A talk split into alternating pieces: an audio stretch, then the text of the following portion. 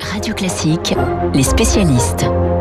Les spécialistes avec Emmanuel Faux, nous commençons avec vous Emmanuel pour voir comment évolue justement le début, euh, bonjour, de cette présidence Biden.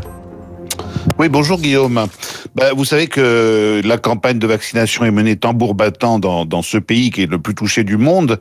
Et vacciner en masse, c'était le premier engagement de campagne de Joe Biden.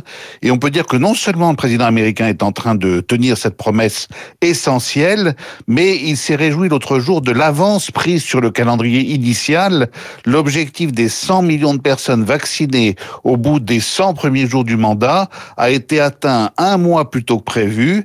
Du coup, nouvel objectif doublé, ce sont 200 millions de doses qui devront avoir été inoculées dans les bras des Américains avant le 30 avril.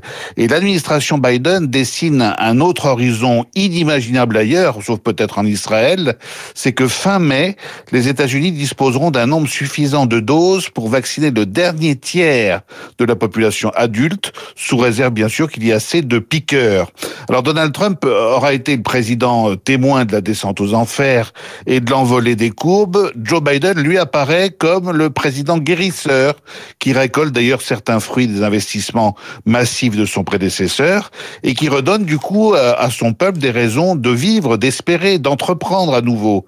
Le redécollage du trafic aérien domestique en quelques semaines euh, est à lui seul un indicateur de cette Amérique qui se remet en marche. Et puis, euh, si on prend une décision récente comme celle du gouvernement du Texas de mettre fin à l'obligation de porter le masque ou de rouvrir 100% des commerces, eh ben là, on a presque des allures de défi, vu en tout cas de notre balcon européen. Mais c'est la preuve aussi qu'après un début de pandémie catastrophique, les États-Unis ont surélevé la tête grâce à une politique volontariste impulsée du plus haut de l'État fédéral à Washington et grâce à un président qui est arrivé imprégné de ce sentiment d'urgence et dans un pays aussi immense, Guillaume, heureusement, euh, l'intendance a bien suivi. Hein. Et aussi où le capitalisme est extraordinairement réactif. Si on ajoute les plans pour soutenir l'économie, finalement, ce mandat Biden démarre plutôt bien d'après vous?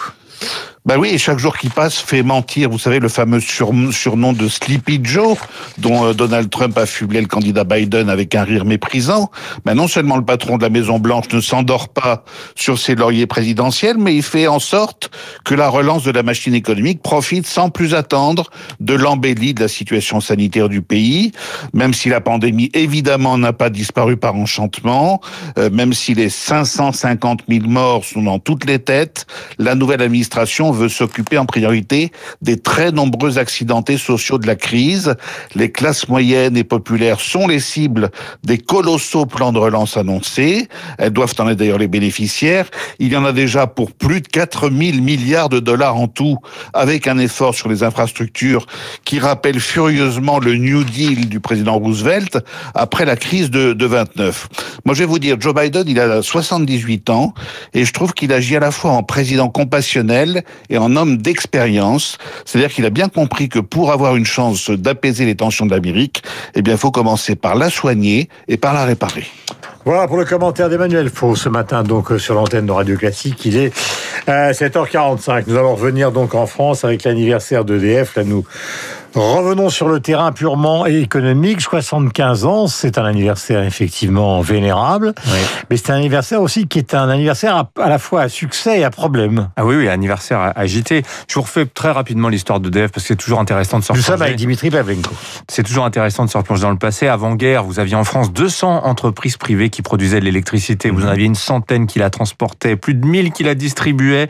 Les tarifs, l'approvisionnement, tout ça variait d'une région à l'autre. Après-guerre, on on, se dit que la République est une et indivisible après tout, et ben c'est voilà, on crée un monopole d'État. C'est EDF, c'est GDF qui va avoir pour mission d'abord de reconstruire le réseau qui a été quand même partiellement détruit euh, par la guerre. Merci le plan Marshall, hein, quand même, c'est plus du tiers des dépenses d'investissement d'EDF jusque dans les années 50. Et EDF va accompagner comme ça toute la croissance de la France euh, pendant les pendant les, les, 30 glorieuses. Euh, il faut beaucoup d'électricité. EDF est là. Je rappelle les dates importantes 63 première centrale nucléaire à Chinon. Euh, EDF qui vulgarise le chauffage électrique en France. Euh, nouveau train, nouveau choc nucléaire, si je puis dire d'une certaine manière, qui répond à la crise pétrolière en 73, où là on lance la création de 13 nouvelles centrales. 78, vous vous en souvenez peut-être, Guillaume, il y a un événement qui se produit. J'ai essayé. Énorme panne électrique, les trois quarts du pays se retrouvent Ouais, dans je le me noir. souviens vaguement. ouais. Vous vous en souvenez vaguement? Bah oui, les journaux ne parlaient que de ça euh, quand ça s'est produit. Bah oui, parce que le réseau, euh, au bout de 30 ans, il avait quand même déjà vieilli, donc on modernise à nouveau, etc. Dans les années 80, euh, EDF devient une entreprise internationale qui exporte son savoir-faire. Et puis arrivent les années 2000, où là, le dogme européen dit il faut ouvrir le marché de l'énergie à la concurrence. Et c'est le début des problèmes euh, pour EDF, qui se retrouve concurrencé euh, par d'abord sur le marché des entreprises, puis pour celui des particuliers, avec ce handicap particulier où EDF a le monopole de la production d'énergie nucléaire et est obligé de vendre une partie de sa production à ses concurrents à un tarif qui est régulé. Or, ce tarif, vous le savez, il n'a Mhm. pas augmenté avec les années. Or, le coût de production de l'électrique, lui, il a continué de grimper. Et on en arrive à notre fameux projet Hercule, qui est l'objet de la mobilisation aujourd'hui des salariés d'EDF. Ils vont manifester notamment devant le ministère du Travail parce que ce projet Hercule, ils n'en veulent pas. Or, il s'est passé quelque chose d'assez incroyable hier. Le titre EDF en bourse s'est mis à prendre 10% sur une information qui venait des syndicats, à qui l'État venait de dire qu'il était prêt à mettre 10 milliards d'euros sur la table pour racheter le capital d'EDF qu'il ne possède pas aujourd'hui. L'État détient 83,4% du capital d'EDF et donc l'État prêt à mettre 10 milliards pour acheter tout le reste afin de préparer la euh, redéfinition du groupe, vous savez, dans ces fameuses trois entités prévues par le plan Hercule. Or, 10 milliards, bah, ça fait un titre EDF à 20 euros pratiquement, alors que EDF, ça coûte sa, sa cote ce matin 12,40 euros. Alors que veut faire l'État? Qu'est-ce qu'il faut comprendre à ça? Bah, c'est très simple. L'État fait tapis, dit 10 milliards d'euros. En ce moment, quoi qu'il en coûte, on a les moyens de le faire. Ce sera peut-être pas le, cas d'ici quelques mois. Donc on y va et on essaye d'embarquer les syndicats avec nous parce que vous savez, il y a beaucoup de salariés d'EDF hein, qui sont actionnaires de l'entreprise. À un prix pareil, ça peut peut-être faire bouger les lignes.